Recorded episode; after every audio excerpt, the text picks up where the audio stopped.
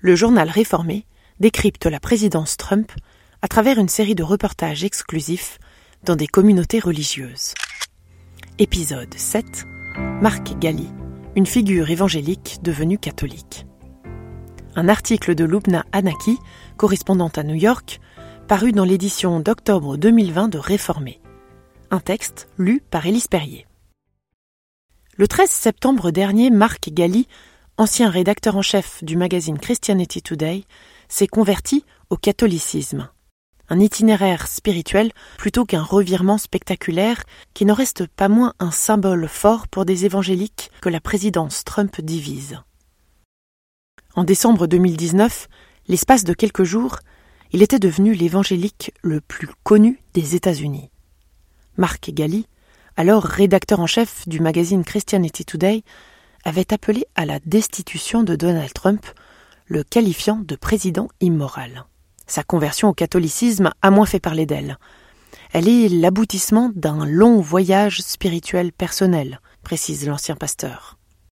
Pour Marc Galli, l'introspection spirituelle commence dans les années 1990 lorsque, pour les besoins d'un article, il étudie la vie de saint François d'Assise il tombe en admiration devant le message et les principes portés par le religieux italien.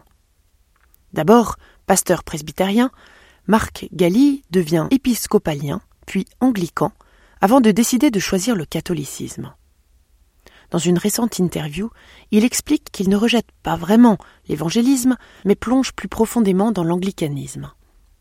C'est notamment en raison de son basculement vers le catholicisme qu'il décide quelques mois après son article sur Donald Trump de quitter son poste au sein de Christianity Today qu'il occupait depuis plus de 30 ans.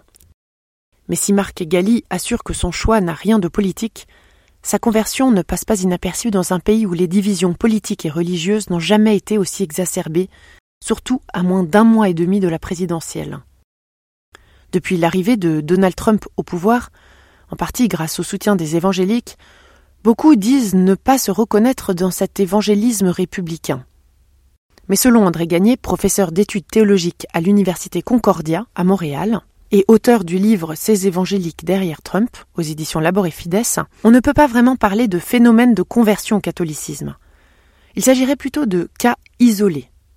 Aujourd'hui, le mot évangélique est très flou, explique André Gagné. Il désigne des gens de toutes sortes de dénominations qui parfois n'ont pas les mêmes croyances ou les mêmes convictions politiques. Le groupe évangélique américain est très divers, comptant des membres des plus traditionnalistes aux plus progressistes, mais ce sont souvent les conservateurs, les républicains, qui occupent les devants de la scène politique et religieuse.